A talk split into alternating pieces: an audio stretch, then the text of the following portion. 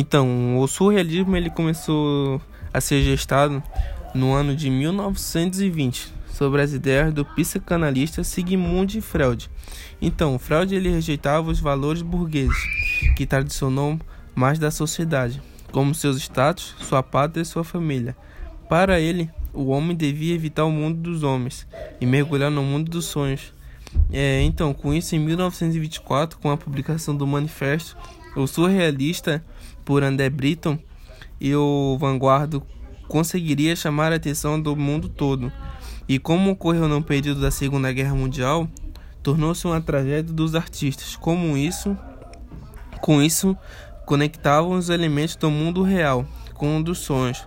Se manifestou-se na, na primeira e na primeira pintura, na sua escultura e no cinema e etc.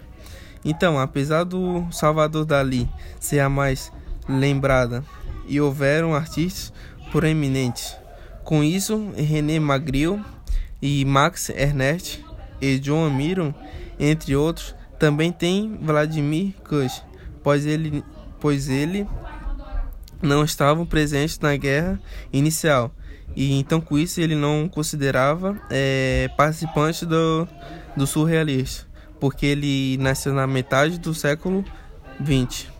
É, e nem a Friedrich Kush, porque ela não, ela também não considerava a participante do movimento.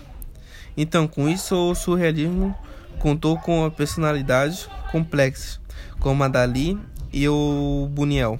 É, a princípio, com a, é, a princípio eles compartilharam os mesmos objetivos, é, mas criaram é, um rumo diferente por motivo político nos dias de hoje. É, então, no dia de hoje, o, o Vladimir também ele pode ser considerado é, um continuador desse movimento, porque é, no dia de hoje ele publica muita coisa, pelo que eu vi ali.